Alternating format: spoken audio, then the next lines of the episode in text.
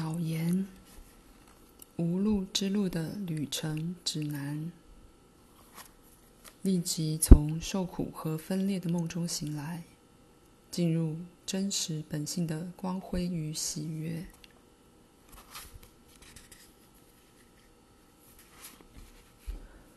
我写本书的动机，就像许多其他灵性指南的作者一样，是出于自身灵性旅程体验到的复杂与困惑。多年来，我在好几种古老传承的学习和修行中，接受了许多指导，但在航行的迷路途中，遇见各种开启、微光、障碍和挑战时，却往往发现自己仍独自流浪于未知的领域。我在禅宗出出家修行超过十年，禅宗认为像真我 （True Self）。或称为佛性觉醒，是灵性道路难以用言语说明的目标，是我们长久打坐、面壁、观呼吸，或与千百个公案谜题搏斗的理由。但这种觉醒，或称为见性的本质，很少见到详细的解释或描述。其实，这种描述是被刻意避免的，以防止我们根据听闻的内容编造出虚假、模仿的觉醒经验。我们被鼓励去阅读古代大师开悟经验的故事，发现觉醒通常是由意外的事件促成的，比如石头打到竹子，或老师突然棒喝。觉醒必然是瞬间发生而全然完整的，但修行人体悟的觉醒本质被刻意用隐晦、诗意的语言来描述，以避免初学者做出不成熟的解读。因此，我虽然常常请禅师评估我的进展，印证所有真实的洞见，但在迈向开悟的路上，我仍觉得自己是蹒跚独行。在这个制度下修行十年后，我脱下袈裟离开禅室，因为我断定自己一点也没有更接近我渴望追求的体悟。体悟，老师们的建议基本上就是更久的禅修和更努力的打坐，这已不再引起我的共鸣，也在实修中被证明是徒劳无益的。我当然有过一些闪现的灵光。体验到人生的活动和喧嚣之下存在的深邃、寂静与静默，那些是短暂的片刻。有一次出现在骑机车时，还有一次是在坐在山溪旁，在永恒当下的明光中，时间好像静止了。有一次在这种经验之后。长久的焦虑感得以解除，持续了数个星期。但我知道自己并没有达到山巅，我的评估也得到禅学老师的附和。这位老师常常印证我对公案的体会，但有时会停顿一下，从老花眼镜上上头凝视我，关爱地说：“还不够清楚。”接下来几年，我涉猎其他形式的佛教修行，包括内观的和西藏密宗，然后巧遇一位印度教不二论费檀多的大师。他并没有鼓励学生透过禅修得到开悟，这是我原本习惯的做法，而是教导我们一直具有已经觉醒的真实本质，这是我们与生俱来的权利。是我们天生的情况，是我们的自然状态。我们不用努力或奋斗，只需要在某一刻认识这个真理。我在这么多年如此努力奋斗之后，发现他说的话对我真是一大解脱。其实这些话呼应了早期禅学大师的教导，是我们非常熟悉的。这些大师在佛教传承受到极度的尊敬。只是很少有人在实修中遵循。我在这位老师的指导下，对自己到底是谁的鲜活真理，得到深刻无误的觉醒。但觉醒并不像我期待的那样彻底而不再回头。我持续数天，发现自己在浩瀚的宽广、平静与难以忍受、近乎恐慌的害怕之间摆荡。我觉得底部好像脱离了，虽不满意却很熟悉的生活，没有立足之处。这种无根的感觉是既兴奋又恐怖的经验。一段时间后，觉醒的经验逐渐退入觉察的背景。每当他们再次显现时，我会重新涌现焦虑感。我知道自己经历了真实、深刻、改变人生的认识，这是所有表象背后的实相。但我不知道自己为什么人常常如此害怕。我做错了什么吗？我的评估错了吗？觉醒是不是受到误导或不够彻底？我跟随这位老师的那些年中，这些疑问一直盘旋不去。这个经验并没有成为我的追寻，找到终点。只有对我的灵性成熟度以及我的精神是否正常注入更多怀疑。根据我阅读的书和接的接受的教导，我相信真正的觉醒应该是彻底而不再回头的。那么，为什么我会一再忘记自己是谁，不断落入以前对小小自我的认同呢？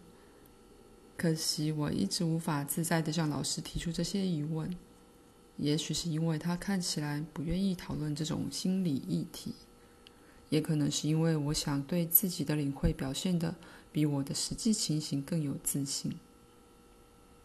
此外，当他在场时，这类疑问必然会脱落，我的恐惧会消散，脑袋会安静下来。在他体现和传递出来的深邃寂静和静默中加入他。我终于遇见一位帮助我减轻怀疑的女子，因为她也有类似的旅程。她在一次突然爆发的觉醒中，看见独立自我的虚幻本质。接下来持续在恐惧中度过数年，然后开启一次更深的体体悟。所有恐惧都在其中脱落。他是专业心理学家，具有连接两个世界所必备的素养。他根据亲身经验而很有说服力和权威感地告诉我：恐惧只是在我们浩瀚的原貌中所升起的各种经验中的一种罢了，绝不会减损觉醒的效力。这种观点上的微妙转变。使我以新的角度重新看待恐惧，而恐惧也开始逐渐失去对我的影响力。最终，在几年之后，也就是我的不二论大师过世十年后，我遇见为我印证并帮助我阐明和深化体悟的老师。他后来还要我教导别人觉醒的直接途径。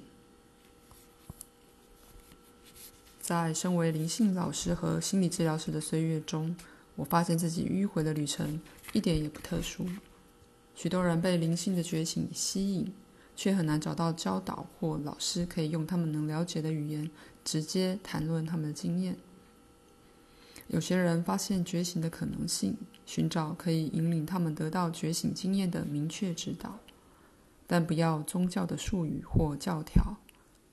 有些人则是出乎意料的突然向实相觉醒，但缺少可以处理经验的概念架构，或是实际经验不符合传统典籍的描述。他们可能对佛教或印度教与灵性觉醒最有关联的两种宗教不感兴趣或缺少接触，所以没有得到指导的门路，无法理解自身自身的经验。有些人是这些传承中的修行者，却发现老师本身没有相同的经验，无法提供协助。例如，我有一位学生，原本学习超觉静坐多年，所以预期灵性觉醒会以超觉静坐创始人描述的宇宙意识的方式来表现，但他深刻的无我经验却比较像一场噩梦或精神崩溃，而不是幸运的宇宙事件。只因为缺少能指导他穿越经验的老师。另一位学生曾有藏传佛教的老师告诉他，必须耗费一年才能开悟，所以需要我协助处理他有一天在树林散步时的身份认同感、身份认同感强烈转移的经验。有些人的觉醒并没有预做任何准备，甚至原本对灵性事物毫无兴趣。他们无法取得传统灵性典籍记载的准则和指示，即使得到了，也缺少可以解读的语言或哲学背景。有些人则是长期的灵性追寻者，能无误地辨识自己的觉察是真实的，但长久以来追求的觉醒会起伏不定或逐渐消退，生活似乎变得更艰巨混乱。而不是原本期待的稳定的平静与喜悦，因此感到惊讶与困惑。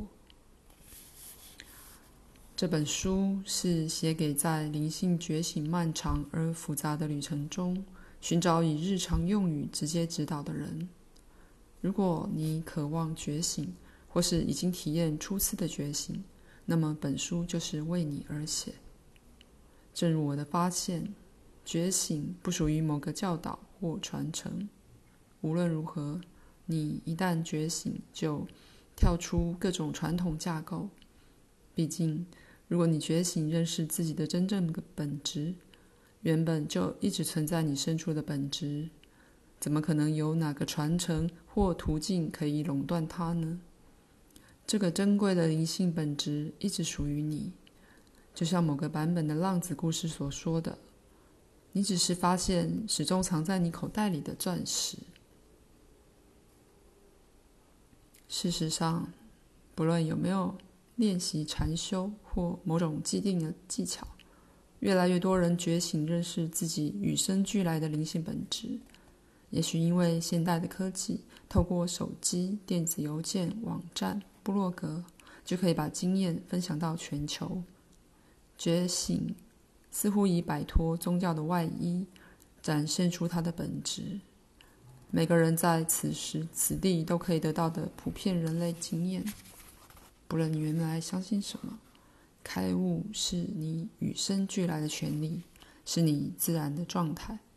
你只需要取回它，并学习体现它。我在本书提供一种达到开悟的直接途径。避开传统宗教的繁复仪式、修行和教导，比如佛教和印度教。我不会要求你宣誓效忠某种信仰或坚守既定的灵性修行方法，而是一次又一次直接指出你是谁的真理，邀请你和话语的本源共鸣，让它唤醒你内在的他。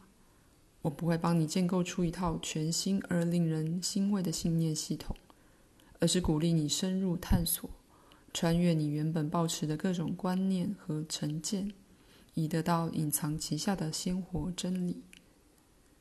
这种灵性取向其实非常彻底，因为它直接走到所有灵性得以滋生的根部或本源，邀请你住在其中，而不是留在外部的枝叶。然而，这个途径绝不是简易版的觉醒，不是增添灵性履历、得到快乐经验的快速捷径。刚好相反，这些教导是强而有力、具破坏性的。一旦被人接受，得到深思，就能够用意想不到、可能很不舒服的方式转化我们的人生。它们就像灵性的电脑病毒。有力量扫光你硬碟中的概念，载入真理的清晰与智慧，或是你较喜欢大自然的隐喻，它们就像种子，一旦种入土中，就有潜力成为绽放的花朵，挤掉庭院中原本的杂草。不管你与哪一种意象产生共鸣，都必须知道，读这本书是要自己承担风险的，因为你可能再也无法回到原本看待事物的老路了。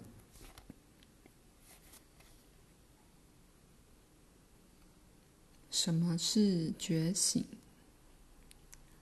从最广义的角度来看，觉醒只是灵性书籍使用多年的隐喻。泛指各式各样的经验，只要能为你开启崭新、未曾认识的存有面向，任何经验都可称为觉醒。例如，你可以唤醒性欲、身体的能量场，或是原型界的神话、男女众神。但我在本书谈的觉醒，是指更深层、更根本、更具转化力量的觉醒，是对你认为是你的这个人。本然的无实体性或空性的根本认识，并在你的身份认同产生彻底的转变，从受苦的独立自我转成永恒的见证者，无限的空间或根基，一切经验都从中升起。换句话说，你从受苦和分分裂的梦中醒来，进入真实本性的光辉与喜悦。这种觉醒常被称为开悟，不只是许多灵性经验中的一个，而是对佛教、印度教和道家等东方灵性传承核心的根本体悟，也是隐伏于犹太教、基督教和伊斯兰教之下的暗流。许多神秘主义者因为提出这种看法，而受到驱逐、流放或火焚。你觉醒时，就体悟到你以为是你的这个独立的人，只是一种建构，一种心智编造的产物。许多思绪、感受、记忆、信念和故事的集合，被心智编织在一起，成为表面上具有实体、连续不断、拥有某些持久性质的和特征的某个人。当你能脱离独立自我的认同时，觉醒会释放你，解开你这个名字累积一生所背负的重担和挂虑、烦恼和懊悔、限制和成见。但这个建构非常顽强，它通常会花很长时间努力保持控制权，然后才可能放弃。毕竟，如果你像大多数人一样，就会把一生奉献给强化、发展、改善。提升这个表面上独立的某个人，以赢得爱、成功、进步，最终得到更多幸福和满足。所以你不会轻易放弃他。此外，你的家人、朋友、师长和同事也会助长你的身份认同感，因为他们也同样投入自身具有独立个人特质的梦境。结果，你的一生相信自己只是。梦中一个有限的角色，可能永远不了解还有不同的选择。另一种体验自己的方式，你可以从梦中觉醒，发现你就是做梦人、观察者、梦本身的源头。然后有一天，你在不经意中瞥见传统现实帷幕后面的奥秘视野，你一直不知道它的存在。也许是你正开车经过熟悉的街道时，时间好像静止下来，商店和人群失去平常的坚实感，变得有如投射在荧幕上的影像；或是你在大自然散步时，突然感觉到花朵和树木后面的深层能量或光辉；或是你躺在床上，身体的界限消融，扩展到涵盖整个宇宙。这种引人深思的经验，虽然本不是觉醒本身，但能为你打开的可能性，以崭新的方式看待人生，促使你寻找隐伏在日常生活之梦背后未被认识的更深真理。另一种情形是透过阅读开悟大师和圣哲的书，把你引进觉醒的可能。这些人直接指出超越梦境的更大实相。深情鼓励你加入他们，进入他们在那里发现的平静与喜悦。他们也在复述：你不是自己想象的那个人，你不是这个有限的物质身体，也不是这个执迷烦恼的心智，而是无限的空间，无条件的当下，生命本身核心的要素与精神。快快醒来，体悟它。你不需要飞去印度或阅读大量书籍，就能点燃发现这个真理的渴望。其实只是一句话或一次教导，就可能虏获你的注意，不放你走，逐渐挑战、瓦解你的有限观点。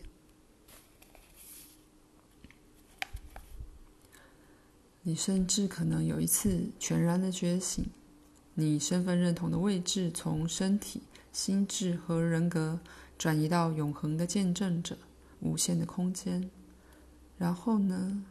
如果这个经验开始消退，或是受到强烈的感受或老旧的模式介入、介入干扰，你该怎么办？你如何了解这个经验？你能怎么样与它连接，以滋养它、深化它？不论你是怎么受到觉醒的伏击或诱惑，你已偶然踏入一条原本隐而未现的道路。在你之前，已有无数人在这条路上行进，现在也到处都有同类的灵魂继续在其他其上旅行。它其实是一条没有道路的道路，因为它对每一位追寻者都是独特的，会随着旅程的展开而不断变化。从更本质的角度来看，它其实根本不是道路，因为并没有要去任何地方。